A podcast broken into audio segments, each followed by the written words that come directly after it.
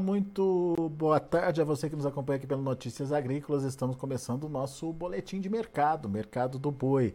É, semana é, que antecede o Natal aí começando, sem grandes expectativas para é, renovação aí de novas altas, mas a gente quer entender o que vem por aí. Para entender o que vem por aí, a gente precisa analisar o passado também. E quem vai fazer esse balanço para a gente, quem vai trazer um pouquinho mais de informação sobre preços, comportamento e principalmente das expectativas para 2023 é o João Otávio Figueiredo, analista lá da Datagro. Está aqui com a gente na tela já o João. Seja bem-vindo, meu amigo. Obrigado mais uma vez por nos ajudar a entender um pouquinho desse comportamento de preços. Vamos começar com um pontual, João. É, a gente viu uma recuperação dos preços aí da arroba nesses últimos 15, até um pouquinho mais que isso, é, 20 dias aí, mas parece que agora ela perdeu o fôlego, João. Como é que você analisa esse período e o que está acontecendo nesse momento com a cotação da arroba? Seja bem-vindo. Alexander, muito obrigado. É sempre um prazer falar com vocês. E de fato, né, como a gente comentou aqui com nossos outros analistas deram algumas reportes por notícias agrícolas, e que a gente tinha o potencial de ter uma pequena alta nesse final de ano, né? Isso se concretizou, como você bem colocou, a partir do dia 15 de novembro, a arroba estava ali 270, 280, já chegou no final da semana passada 296, na sexta-feira nosso indicador fechou em 291. Então, de fato, aí a gente teve uma leve valorização, muito por causa que a gente percebeu que a escala tinha encurtado um pouquinho, o pecuarista estava segurando um pouco aquela negociação, e no final do ano a gente teve aí um impulso do mercado interno, interno, que voltou um pouco mais aquecido, né? As exportações perderam aquele fôlego do primeiro semestre, mas tem alguma performance ainda, o preço caiu bastante, mas a escala tem encurtado, fez com que algumas indústrias pagassem um pouco mais. A gente viu que aí que a gente teve negócios registrados no range de 270 até 300, predominância desses negócios de 285, 295, né? Então, voltou-se a ter alguns prêmios de 20, 30 reais na roupa sendo negociada no nosso indicador. Então realmente se concretizou, mas agora perdeu um pouquinho de força. A gente percebe que a escala nesse momento voltou a ser preenchida, né? Estamos na casa dos 10 dias úteis a nível Brasil. São Paulo passa de 13 até. E a indústria nesse momento também tira um pouco o pé das compras. Né? A gente vê que o volume de negócios já caiu um pouquinho. É, todo mundo começa a fazer mais contas para o ano que vem. A gente deve ter algumas negociações residuais até o final do ano, né? a gente vai ter as festas de final do ano. Copa do Mundo foi importante, o Brasil é passando de fase tinha muito churrasco, o Brasil foi eliminado, isso impactou um pouquinho o consumo já dos açougues, a gente conversa com o pessoal do varejo, mas o fato é que todo mundo agora, nesse instante, começa a fazer conta para o que, que vai ser a roupa no ano que vem, né? Para custo de produção, a gente vê o milho super com preço caro nesse momento, o conflito que a gente tem aí com a União Europeia, o conflito no leste europeu, e também a notícia que a China deve importar mais milho do Brasil no ano que vem, deixa os pecuaristas que têm confinamento aí um pouco mais atento com alguns riscos né, que pode acontecer com o mercado para o ano que vem. Então, todo mundo nesse instante, Alexander, já pensando em perspectivas e desafios para o ano que vem. Muito bem. Agora, se a gente tivesse que ponderar em relação à expectativa de preço para o ano que vem, é... o que, que a gente pode esperar, João? Eu imagino que para isso a gente tem que, tenha que entender o que vem acontecendo desde lá de trás, né? Em termos de formação de preço. Sim, quando a gente percebe, né, até batendo um papo preliminar aqui antes da entrevista, a gente fez alguns estudos na Datagro de projeção de preço para o ano que vem que a gente pode estar esperando. A gente teve um evento na Rural, que foi muito legal, que a gente pôde transmitir essa visão para o mercado. 2019, fiz um pequeno resumo aqui, o preço da arroba no Brasil valorizou 35%. Ele foi negociado na média a 165 reais por arroba, tá? Ele abriu o ano em 153 e fechou em 209. No 2020, foi a valorização recorde do preço da arroba no Brasil, valorizou 51%. Começou o ano em 199 e fechou o ano em 301. Foi de 200 para 300, 51% de valorização. 2021, a arroba foi negociada na média a 306. Ela abriu o ano 302 e fechou o ano 338. Valorizou 12% nominalmente, tá? Esse ano 22, o que aconteceu? Ela abriu o ano 338 e está nesse momento em 291 é uma desvalorização de 13%. Então, fomos três anos consecutivos de alta, 35, 51 e 12. E o que deu suporte a essa alta? Foi que a gente estava com uma oferta mais escassa. A gente estava aí com 5 pecuário de baixo, a gente estava precisando reter fêmea nesse momento. A gente estava com oferta menor de boi. E o segundo fator foi a China, que veio varrendo as exportações. Esse ano a China já importou mais de um milhão de toneladas em setembro.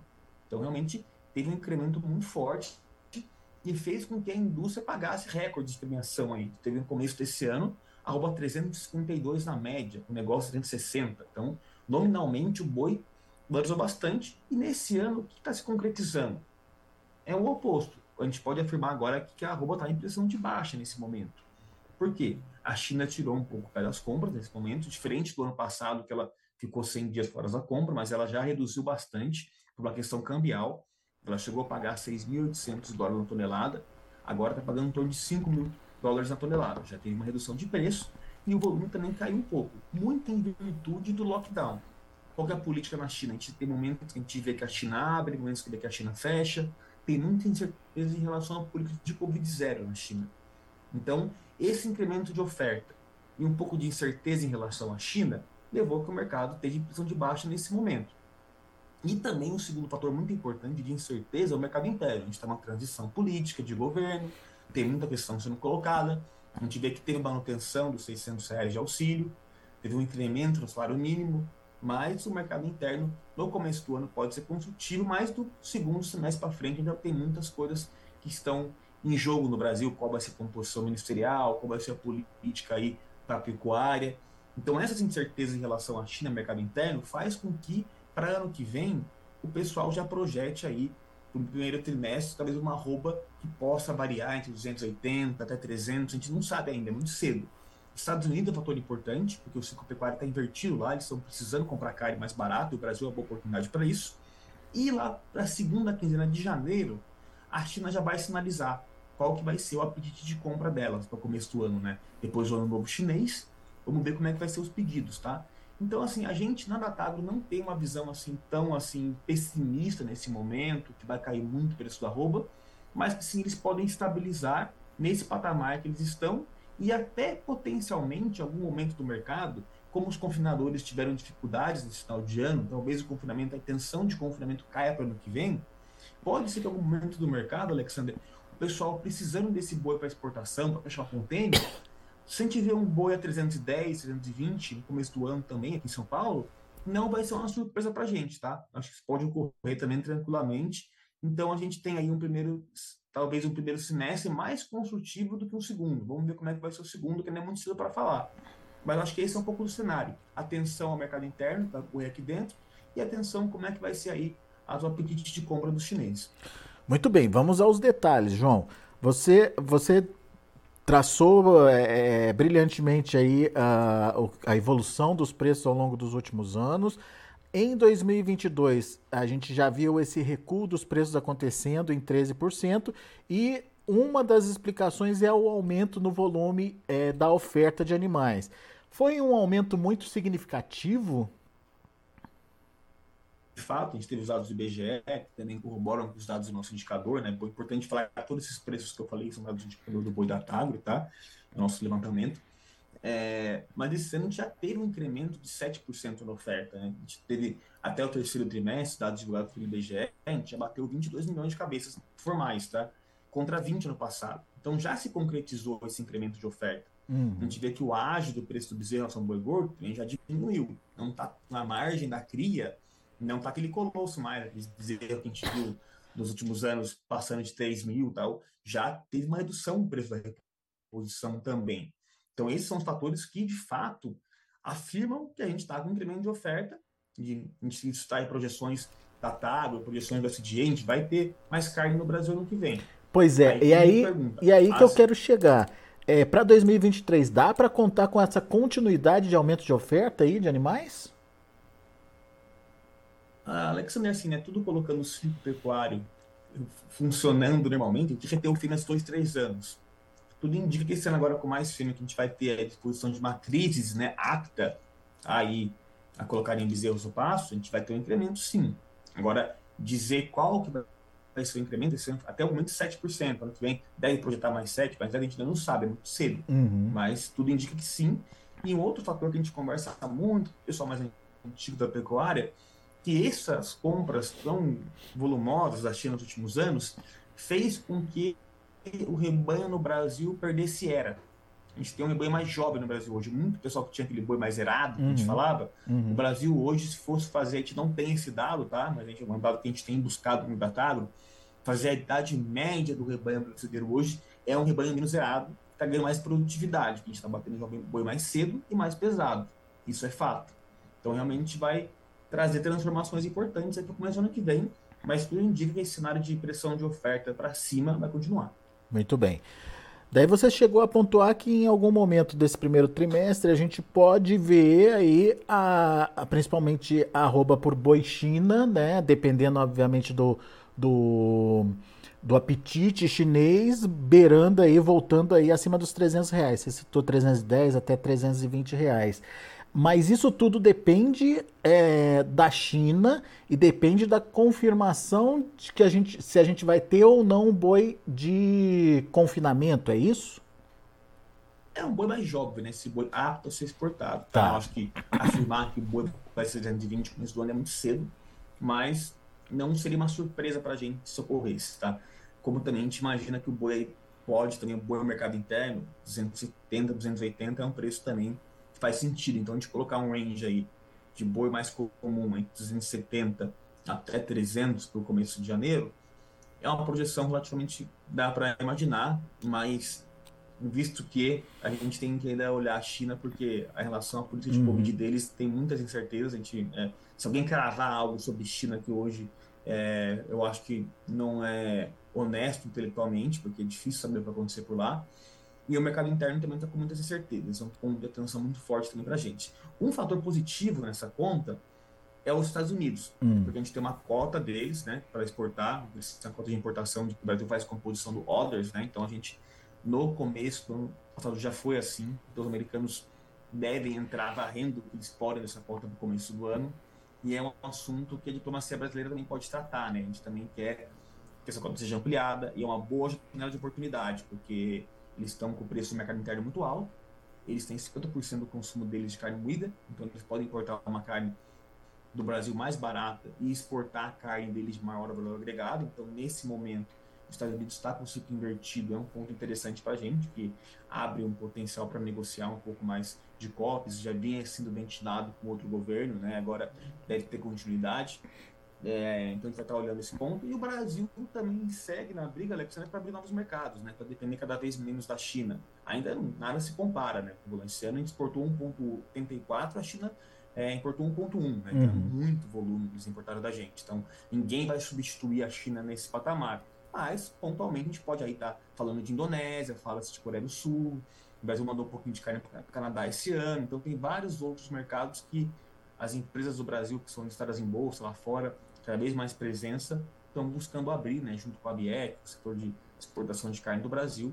Então a gente espera que isso aconteça também. E a gente, por ter uma carne com muita qualidade e um preço competitivo, dependendo do câmbio, né, a gente está nesse momento muito competitivo em relação aos outros exportadores, a gente pode aí ter espaço interessante. Muito bem.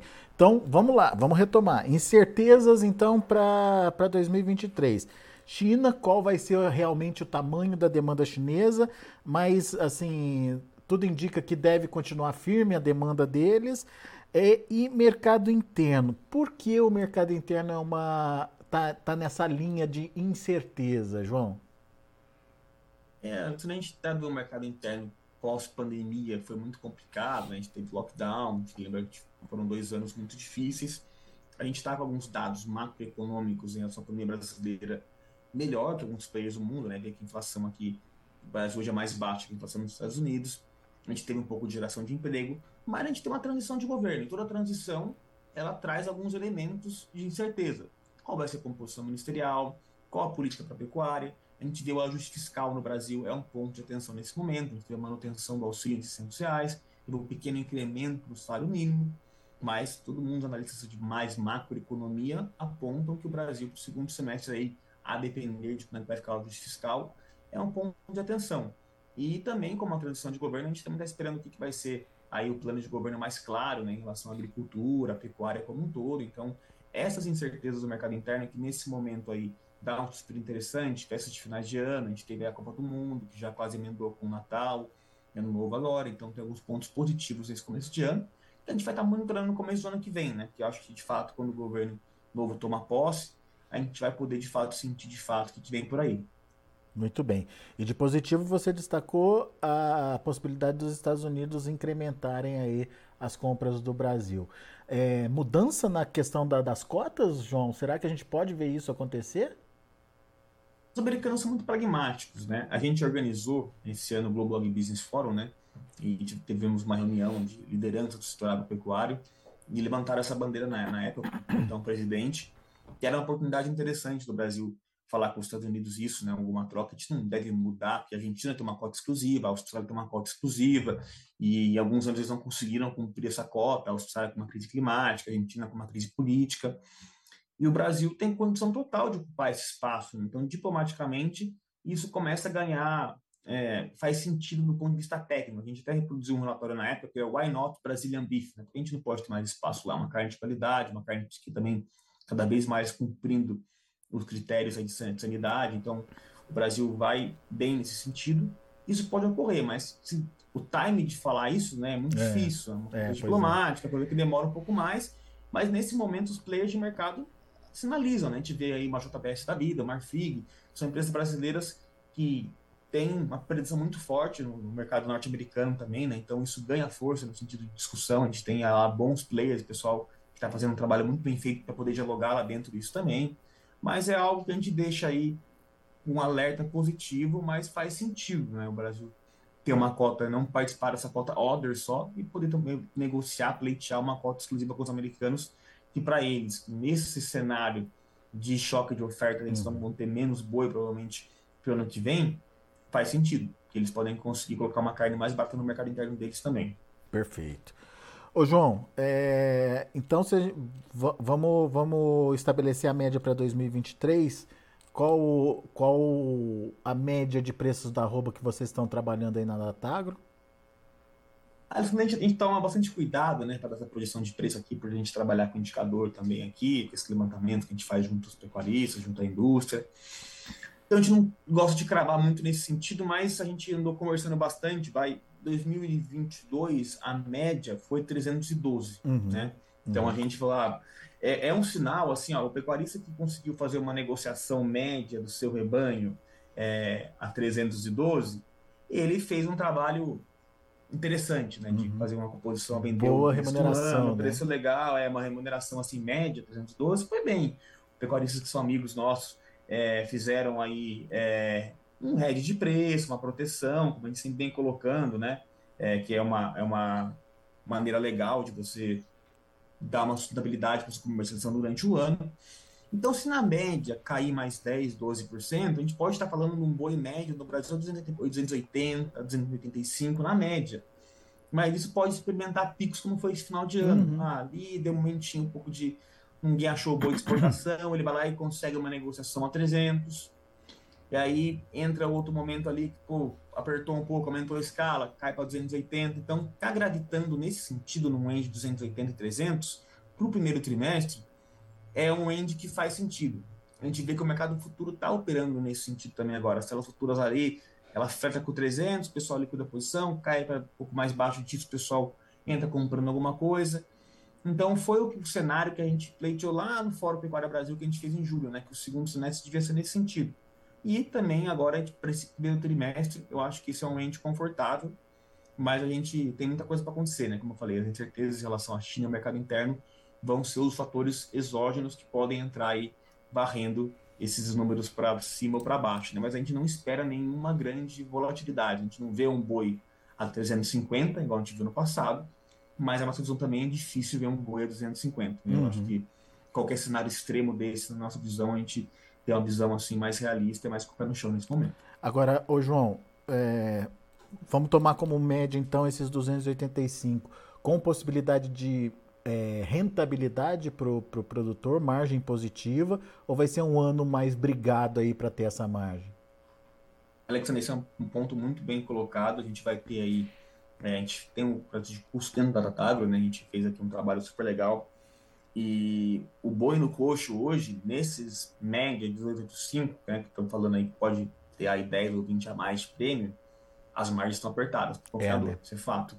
Porque o preço do insumo principal é o milho, né? A gente lembra que o milho se persiste o conflito lá no leste europeu, a Ucrânia continua em guerra com a Rússia, então isso pressiona o preço de milho, o preço dos grãos como um todo ao redor do mundo.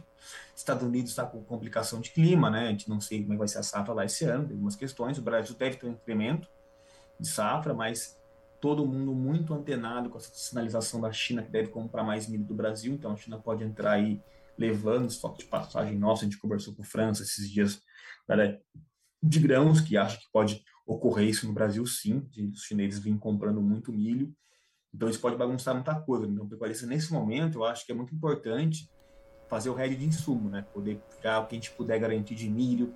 A gente tem, por outro lado, o DDG crescendo, né? Que é a oferta nacional de milho uhum. no Brasil só cresce. Então, esse é um ponto para quem está no Mato Grosso, lá, Goiás. Pode acessar um pouco mais de DDG, que é outro insumo que também é proveniente do milho, mas entra nessa conta, né? Então, realmente é um ano que, em termos de custo de produção, com o preço da arroba nesse viés de baixa pressionada, né, com dificuldade de romper 300 de novo, vai ter um incremento de oferta. A China é incerta, então, é, em termos de margem, vai ser um desafiador. Vai ser mais bri brigado aí, aí para conseguir uma rentabilidade positiva. Boa. É, então o pessoal vai ter que fazer aí não só deixar o mercado spot 100% à vista, vai ser complicado, acho que o nível de proteção nessa uhum. produção, se cobriu margem, faz hedge. Tu fala, ah, mas como que, qual que é o preço bom de hedge que tem que fazer? É o preço cobra sua margem. Então, você tem seu custo, sua margem, sua fazenda, cada uma tem a sua especificidade. Então, a gente comenta com nossos parceiros, clientes aqui, cobrir margem faz algum sentido. É, tem que apertar o botão para poder garantir uma parte disso. Se proteja. É isso aí. João Otávio Figueiredo, meu caro, muito obrigado pela participação mais uma vez conosco aqui no Notícias Agrícolas. A gente conta com vocês da Datagro para estar tá aqui com a gente, trazendo informações de mercado, não só do boi, a gente é, sempre conversa também sobre o mercado de soja, mercado de milho, enfim, outros, outros produtos, o próprio, a própria cana, né, mercado sucro energético também, é, o mercado acompanhado muito de perto aí pela Datagro.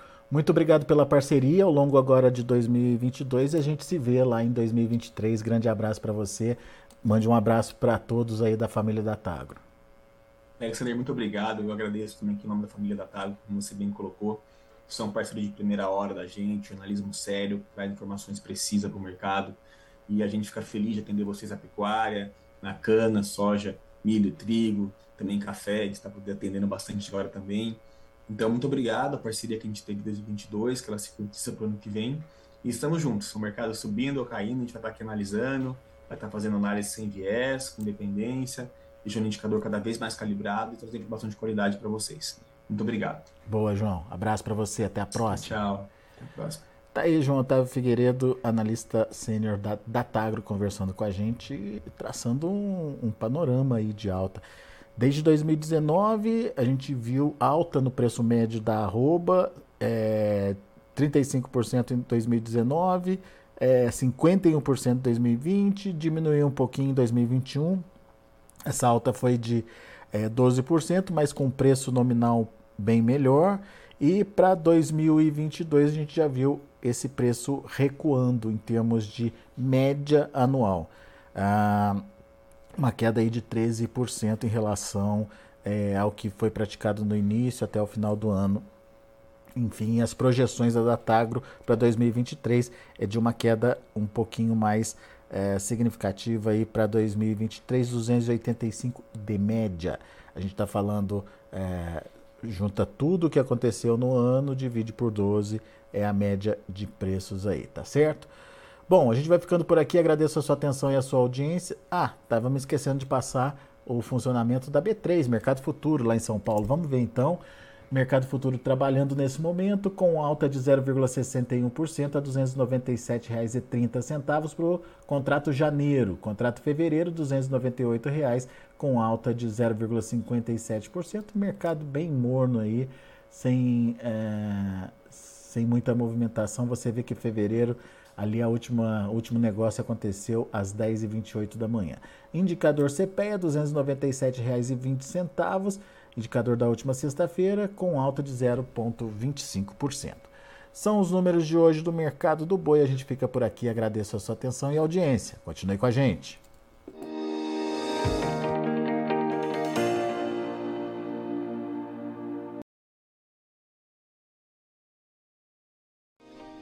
Se inscreva em nossas mídias sociais no Facebook Notícias Agrícolas, no Instagram arroba Notícias Agrícolas e em nosso Twitter arroba Norteagri. E para não perder nenhum vídeo, não se esqueça de nos acompanhar no YouTube e na Twitch Notícias Agrícolas Oficial.